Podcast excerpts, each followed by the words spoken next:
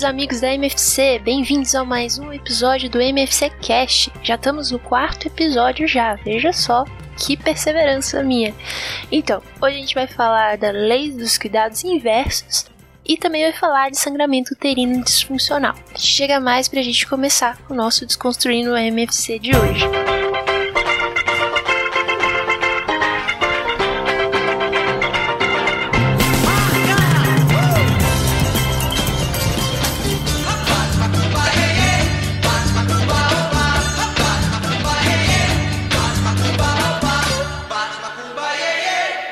Com certeza reparou que a questão socioeconômica de uma população tem relação muito grande com a saúde dessa população. Baixas condições socioeconômicas são o maior fator de risco para o adoecimento. Isso sempre foi e vem sendo demonstrado em todos os estudos que levam em consideração esse fator. A gente consegue até compreender por que de uma forma meio inconsciente, mas será que a gente consegue pensar o que, que a gente pode fazer para transformar essa situação? Hoje vou trazer para vocês o conceito de lei dos cuidados inversos. Em 1971, Julian Tudor Hart cunhou o termo lei dos cuidados inversos. Termo que foi muito criticado cientificamente por não ser baseado em uma evidência de revisões sistemáticas, mas que se provou ao longo do tempo ser realmente uma lei, porque até hoje parece verdade tudo que ele falou. E o que ele falou? O Hart diz que a disponibilidade de bons cuidados médicos tende a variar inversamente à necessidade da população atendida. Ou seja, os que mais necessitam de cuidado em saúde são os menos beneficiados por eles. O Hart é inglês e ele começa a falar isso num contexto do sistema de saúde inglês, que é o NHS, que é um sistema público e universal, mas que tem a contribuição do setor privado, e nesse contexto, a crítica era: quanto mais o setor privado for chamado para resolver a questão do acesso, pior vai ser o atendimento, a qualidade do atendimento de saúde, justamente baseado nesse conceito de lei dos cuidados inversos. O Rast disse que nenhum mercado jamais mudará o investimento corporativo de onde é mais lucrativo para onde é mais necessário. Então, esse padrão de desigualdade que a gente vê em questão de quem tem mais recurso é quem precisa de menos, porque é quem é mais rico, é um padrão que o Hart diz ser impulsionado pelo lucro, uma vez que o lucro nunca vai ser igual à necessidade. Por isso que eu preciso que o serviço de saúde seja orientado para uma lógica outra que não seja o lucro. Como a gente aprendeu lá com a Barbara Stafford no último episódio, a racionalização dos gastos nessa organização do sistema de saúde oferece recursos para quem precisa mais e não deixa faltar para quem ainda precisa. Só que se a gente racionalizar o recurso para dar mais para quem precisa mais, dentro de uma lógica capitalista de lucro, a racionalização de recurso vai servir para ter mais lucro e não mais recursos para quem precisa mais. O Hart diz uma coisa que em 1970 talvez não fosse tão clara ainda, mas que deixa bem mais fácil nosso entendimento dessa lei. Ele fala que os serviços médicos não são o principal determinante de mortalidade ou morbidade. Estes dependem mais do padrão de nutrição, habitação, ambiente de trabalho, educação e a presença ou ausência de guerra. E isso a gente consegue observar mesmo do nosso sofá assistindo o jornal, que regiões mais pobres têm maiores dificuldades de acesso há serviços que contribuem para a saúde dela, saneamento básico, segurança, educação, e isso contribui imensamente para os seus piores índices de saúde. Essas populações são negligenciadas e, portanto, mais vulneráveis e deveriam receber maior atenção, pois tem uma lógica de adoecimento muito mais complexa, que envolve além da questão clínica, as questões psíquicas e sociais também. E nessa lógica, não só as populações são negligenciadas, mas surgem doenças negligenciadas, uma vez que essas populações menos favorecidas economicamente não vão gerar tantas pesquisas para resolver essas doenças. E aí entra uma crítica também à medicina baseada em evidência, porque os estudos precisam de dinheiro para ser conduzidos, e nessa lógica de lucro, a gente já entendeu que acaba beneficiando quem tem mais dinheiro e acaba adoecendo menos. A própria epidemiologia e a vigilância têm maior dificuldade de acessar essa população, e acaba isso prejudicando os estudos, que veem mais a população mais acessível, que no caso não é a que precisa mais, mas os estudos geralmente estão guiados para essa população, que é mais acessível, Mas no final, a gente, como médico, generaliza todas as diretrizes para nossa população, que muitas vezes é vulnerável, e segue uma lógica de adoecimento que é bem diferente. Só um exemplo de como a lei dos cuidados inversos está presente em cada detalhe. Não que a medicina baseada em evidências não, não seja importante, mas que toda a lógica do sistema vai sendo guiada pela lógica do lucro, uma vez que eu coloco no colo do lucro a resolução dos meus problemas de saúde. Uma outra questão que até hoje a gente observa é a alocação dos médicos e profissionais de saúde. Um bom médico com boa qualificação tende a ficar onde tem mais recursos, no caso, em regiões mais centrais, que tende a fazer com que, nas regiões mais carentes, tenham médicos de menor qualidade. Não porque o médico tem menor qualidade, mas a falta de recursos para esse médico nessas regiões vai deixar com que, mesmo que ele fosse muito bom, não consiga aplicar as coisas que ele conhece. E aqui entra o que me motivou a ir atrás desse assunto, que foi agora em novembro, meados de novembro de 2018, o anúncio da saída dos médicos cubanos e dos mais médicos. São 8 mil, mais de 8 mil profissionais que vão deixar essas áreas mais vulneráveis. E aí você abre para a lógica dos cuidados inversos de que no Brasil há médicos suficientes para cobrir a população de forma adequada, só que esses médicos não se alocam para áreas mais vulneráveis. A gente poderia fazer até um programa inteiro sobre o mais médicos, críticas e o que tem de bom nele, mas eu acho que esse programa deveria ser mais um debate, menos expositivo do que o que eu faço aqui. É só pontuar essa questão da lei dos cuidados inversos, né? Falta médicos para as áreas que precisam de mais médicos, mas acaba que a gente cai numa, numa lógica de centralização no médico. Uma vez que não tenha, a priori, condições econômicas, redes de apoio sociais para que a saúde seja promovida nessa população, o médico não é um fazedor de milagres. Ele está dentro de um sistema. E para que ele funcione, como a gente já falou antes, todas as peças do sistema têm que estar tá funcionando também. Então o objetivo de hoje era mesmo deixar essa reflexão aí com vocês, que está na minha cabeça se com os mais médicos a gente acaba realmente considerando a lei dos cuidados inversos e coloca ali mais recursos para as populações mais vulneráveis, mas se quando a gente coloca esse nome mais médicos, a gente não está ignorando que é o que mais precisa de recurso, na verdade não são dos médicos, são das questões sociais que levam à mortalidade. O acesso a ar puro, água potável, alimentos saudáveis, emprego, renda, uma moradia salubre, tudo isso acaba faltando no nosso planejamento de promoção de saúde.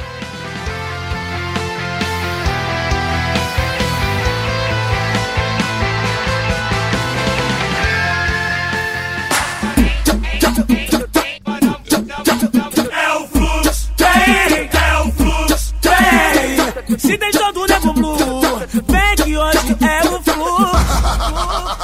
Hoje não é o fluxo, a gente vai falar de sangramento uterino disfuncional. Uma queixa bem comum que chega pra gente, mas a gente tem que entender que o sangramento uterino anormal é um sintoma. Já o sangramento uterino disfuncional é um diagnóstico, um diagnóstico de exclusão, porque ele é uma alteração provavelmente hormonal do, do eixo hipotálamo hipófise ovariano, que causa esse sangramento aumentado, seja dentro do ciclo ou fora do esperado, regular. A faixa etária mais comum de se ter esse tipo de queixa é a faixa etária que está entrando na menacme, ou seja, logo após a menarca, ou aqueles que estão saindo da menacme, lá no climatério. Aí você consegue entender que realmente deve ter alguma coisa a ver com eixo hormonal mesmo, porque você está se acostumando ou desacostumando com esses hormônios. Mas como eu falei, é um diagnóstico de exclusão. Eu tenho que excluir outras doenças orgânicas que podem estar causando esse sangramento. E por isso é tão importante agora o fluxo que a gente vai seguir para a exclusão de outras patologias que podem estar causando esse sangramento. Primeiro passo é fazer o especular. Eu preciso saber de onde está vindo esse sangramento. Será que vem da vagina? De alguma região que não seja o útero ou do útero, mas é um pólipo que está se esterilizando e me facilita o diagnóstico? Então, especular é importante para você realmente constatar que é um sangramento que vem do útero. Especular me auxilia também nos casos de sinusorragia, aquele sangramento pós-coito, que eu posso estar pensando num trauma que aconteceu na relação, ou mais comumente uma DST, uma cervicite. Portanto, eu devo caracterizar muito bem esse sangramento quando eu estiver na anamnese, saber se ele tem relação com atividade sexual, que medicamento a paciente está usando, se ela usa contraceptivo, se pode ter alguma coisa relacionada a isso, anticoagulante Quero saber a história menstrual, se sempre foi assim, se passou a ser assim, se vem no meio do ciclo, no, na data certa, só que em maior quantidade. Quero saber a história médica também dessa paciente, se ela tem alguma doença que pode me ajudar, se ela tem galactorreia, se ela tá com sintomas da menopausa associado, ou se de repente ela tem sintomas de um ciclo anovulatório que poderia causar esse sangramento, sintomas que me atentam, por exemplo, a síndrome do ovário policístico, como o surtismo, acne, acantose nigricans, e obesidade pode ser uma pista para essa questão de anovulação. Agora, após eu ter feito uma anamnese bem feita e esse exame físico que eu vou fazer eu especular, eu quero saber se essa mulher é sexualmente ativa ou não. Porque se ela for sexualmente ativa, não me interessa. Eu vou pedir um beta-HCG porque é necessário excluir o diagnóstico de uma gravidez. Eu vou avaliar se eu vou pedir também um hemograma. Se a paciente tem essa história de que tem um sangramento há muito tempo ou que é muito grande ou você viu que ela tá com sinais de anemia, eu vou pedir um hemograma para ver se já não tem repercussão hemodinâmica nela. Nessa avaliação laboratorial, eu posso considerar outros exames, mas de acordo com a clínica sempre. Vou considerar fazer testes para diagnóstico de doenças da coagulação, por exemplo, Van Willebrand, com uma mulher que tem uma história de um de um sangramento desde o início da menstruação, outros tipos de sangramento que me preocupe, ou se no hemograma que eu pedi inicialmente tiver alguma sugestão desse tipo de patologia. Outro exame que eu posso considerar de acordo com a clínica é a função tiroidiana. Se o paciente tiver ou hipo ou hipertiroidismo, esses sintomas ou sinais, eu vou incluir um TSH ali na minha avaliação. Em relação a exames de imagem, eu não vou pedir para todo mundo não eu preciso ou ter falhado no manejo clínico do sangramento, ou a hora que eu estiver avaliando no exame físico eu percebi que tem uma massa pélvica que eu quero avaliar. Paciente que tem risco para malignidade, incluindo a idade aumentada, obesidade, diabetes, aquele paciente que nunca teve gravidez, a nuliparidade, a história de ovários policísticos, tanto a obesidade quanto ovários policísticos, indica aí um excesso de estrogênio que pode aumentar o risco de um câncer de endométrio. E também é importante olhar para a história familiar da paciente, principalmente no que se refere a câncer coloretal, por causa daquela síndrome de Lynch, L-Y-N-C-H, que pode associar isso daí, coloretal, câncer de colo com câncer de endométrio. Então, se eu preencher algum desses critérios, não estou conseguindo tratar ou tem algum fator de risco que eu quero investigar com o exame que me mostra a estrutura da cavidade e da parede uterina, eu vou recorrer aí primeiramente a um ultrassom. O ultrassom, ele preferencialmente é o transvaginal. No caso de pacientes que adolescentes que não tiveram sexarca ou que prefiram outro tipo de exame, eu posso recorrer sim ao transabdominal. O ultrassom me mostra essas alterações estruturais da cavidade endometrial em adultos, incluindo pólipos, adenomiose ou leiomioma. Ele também vai me mostrar a espessura do endométrio. Esse é um dado que ainda não tem evidência suficiente para me levar a uma avaliação endometrial mais específica principalmente mulheres pré-menopausa. Ainda assim, eu acho mais seguro você considerar um valor de 15 milímetros, 12 a 15 milímetros. Quando ele estiver acima desse valor numa paciente no menacme, eu vou lá encaminhar para uma avaliação endometrial mais detalhada, com biópsia provavelmente. Agora, se a mulher está pós-menopausa, aí sim eu acho fundamental você olhar para o endométrio, já que o endométrio tem que estar tá fino, né? Se ela está sem terapia de reposição hormonal, e fino quer dizer menor que 5 milímetros, ou se ela está usando a terapia de reposição hormonal, pelo menos menor que 8 milímetros para me dar uma segurança. E essa informação me dá segurança de pedir um ultrassom transvaginal no mínimo para toda mulher que teve sangramento pós-menopausa. Então, o ultrassom me dá as informações necessárias para eu fechar essa investigação de causas patológicas, causas orgânicas do sangramento. Mas a gente está aqui discutindo sangramento uterino disfuncional, aquele que eu não vou achar nada. Eu não preciso ir até o fim da investigação, caso ela não tenha nada que me peça faça pedir algum exame específico, eu vou só excluir gravidez e passar por tratamento, que é o controle do sangramento. Nos casos mais graves, que é ali coisa de emergência, vai ter medidas mais drásticas. Eu recomendo um estrogênio intravenoso posso precisar de transfusão, posso precisar até de esterectomia para controlar esse sangramento. Mas ali, clínica, ambulatorialmente, o que, que a gente vai fazer? Tratamento então de um sangramento agudo que não quer parar é como primeira linha o hormonal, estrogênio e ou progesterona. Momento para lembrar ali das indicações de um exame de ultrassom é exatamente aquele risco de câncer de endométrio. Eu não posso fazer hormônio para quem tem risco de câncer de endométrio sem antes investigar se ela tem ou não câncer de endométrio. Então, inicialmente, lá para a questão hormonal, vou fazer um tratamento com pílula por 7 dias. Se for, então, combinado, que é estrogênio e progesterona, eu vou dar uma pílula de 8 a 8 horas por 7 dias. É certo uma bomba de pílula, mas é para parar o sangramento. Depois que parar o sangramento, eu continuo a pílula até que venha a pausa em 21 dias e a gente tente regularizar esse ciclo. No caso da preferência por progesterona, eu vou preferir a medroxiprogesterona oral. É, geralmente é uma dose de 20mg, também de 8 a 8 horas, por 7 dias. No caso de não ter disponibilidade da medrox, eu posso considerar outro tipo de progesterona para esse tipo de tratamento. Essas duas modalidades de tratamento hormonais parecem ter a mesma efetividade para parar o sangramento.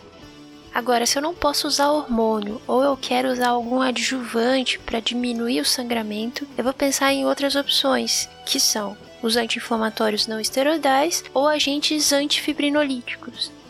Dos AINES, então, a gente pode citar o ácido mefenâmico, o ibuprofeno, o naproxeno como boas opções. Agora, em relação a agentes antifibrinolíticos, a gente tem o ácido tranexâmico, que é a dose de uma grama por via oral três vezes ao dia por até quatro dias durante a menstruação. Esse ácido tranexâmico, que é o agente antifibrinolítico, eu não posso fazer em quem tem risco aumentado de trombose, porque eu não posso correr o risco de parar o sangramento, mas causar uma oclusão vascular no paciente. Aí, após conseguir parar o sangramento agudo da paciente, meu objetivo é normalizar o ciclo dessa paciente. Por isso que, quando pode usar hormônio, eu mantenho a pílula ali por mais um tempinho até que eu consiga deixar o endométrio no tamanho certinho que não vai descamar assim em forma de sangramento disfuncional de novo. Se eu estiver falhando em conseguir regularizar o sangramento da paciente, aí sim eu vou fazer ultrassom transvaginal se eu ainda não tiver feito.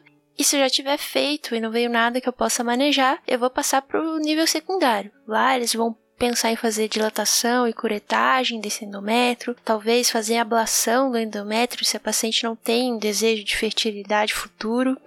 Inclusive, a esterectomia é uma opção para esse sangramento que não para, ou um análogo do hormônio liberador da gonadotrofina, o GNRH, para controlar, quem sabe, essa questão hormonal. Mas tudo isso é questão de especialista. A gente precisa saber controlar e manter esse sangramento. Não deu certo, referencia. Então, o resumo do sucesso bem resumido ali. Eu estou diante de um sangramento uterino na mulher, eu tenho que fazer uma história bem feita para caracterizar como é esse sangramento e tem que fazer um exame físico, exame físico com palpação de abdômen para ver a massa que pode aparecer, mas principalmente não esquecer do exame especular para ver se esse sangramento está vindo da onde. Depois disso, eu vou pedir beta-HCG para as pacientes que são sexualmente ativas. Eu preciso excluir uma gravidez. A partir daí, eu vou pedindo conforme a clínica. Vou pedir hemograma se estiver com sangramento muito pesado. Eu vou pedir TSH se tiver algum sinal de hipertireoidismo, hipotireoidismo. Prolactina, talvez, se ela tiver galactorreia. E um coagulograma se essa for a minha suspeita.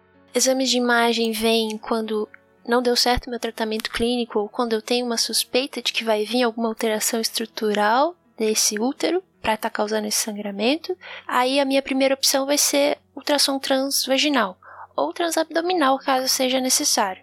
Se o ultrassom transvaginal for insuficiente para ver o que ele acaba vendo, que é alterações da cavidade uterina, eu posso lançar a mão da esteroscopia, provavelmente especialista que vai fazer isso, para ver melhor essa cavidade uterina e excluir pólipo, adenomioma, mioma submucoso, por aí vai.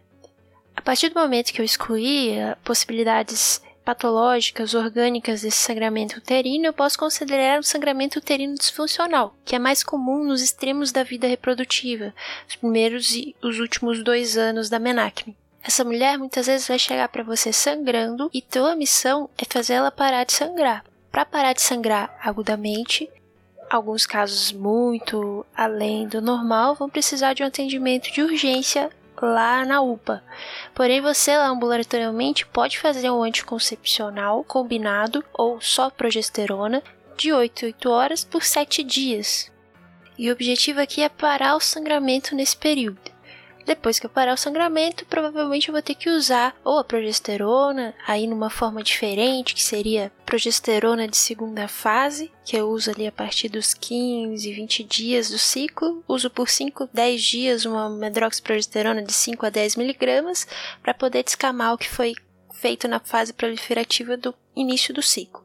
Vou repetir esse processo pelo menos nos três ciclos dessa progesterona de segunda fase.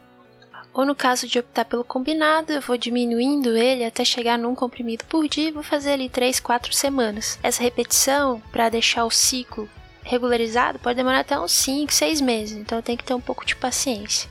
Se não der certo, aí provavelmente vou ter que referenciar ou fazer ultrassom transvaginal se eu ainda não fiz. Posso investigar também aquelas outras causas e aí passar para o ginecologista ir lá no ginecologista que vai se avaliar a necessidade ou não de tirar o útero, a necessidade de fazer uma curetagem ou algo mais. Posso investigar também aquelas outras causas e aí passar para o ginecologista. Certo, então, gente? Hoje é isso que eu queria falar com vocês. Queria lembrar que a gente está no Spotify, a gente está no iTunes, está nos principais agregadores de podcast por aí. Tem o blog também, mas se vocês quiserem dar algum feedback de alguma coisa, podem ir lá no Facebook, que é onde eu vejo com mais frequência. Daqui 15 dias a gente está de volta. Quem sabe aí com alguma alteração do formato, alguma novidade, mas esperamos para ver. Eu deixo vocês aqui então. Um grande abraço, boa semana, tchau, tchau.